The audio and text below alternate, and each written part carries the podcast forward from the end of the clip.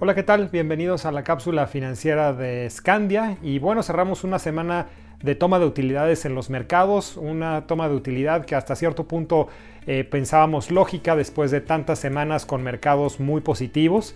Esta semana cierra con bastante información, en el caso de México, pues información de caída de empleos, eh, una destrucción de 555 mil empleos en el mes de abril, también información negativa en lo que es indicadores de ventas mismas tiendas para el mes de abril y también producción industrial del mes de marzo cayendo eh, de forma eh, importante. Ante todo este contexto vemos un Banco de México que sigue siendo muy proactivo, nuevamente una bajada de 50 puntos base en la tasa de referencia, cosa que el mercado en general ya esperaba y queda la puerta abierta para eh, algunas reducciones posteriores. También en Estados Unidos mucha información, una nueva semana de altas solicitudes de desempleo, otra vez casi 3 millones, con lo cual se suman en las últimas 8 semanas casi 33 millones de solicitudes de desempleo. Eh, también un director de la Fed eh, que pone en la mesa mucha cautela y sobre todo la posibilidad de que sigan los impulsos para sacar a la economía americana adelante.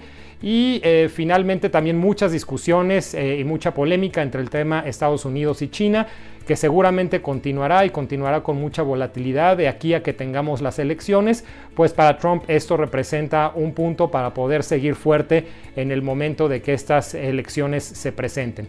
Es así que tenemos bolsas en general cayendo, eh, tasas también subiendo, particularmente acá en México, no obstante que Banco de México hace esta reducción de tasas, esto ya estaba descontado en las disminuciones que vimos las semanas y esta semana tenemos algo de incremento en las tasas de mediano y largo plazo.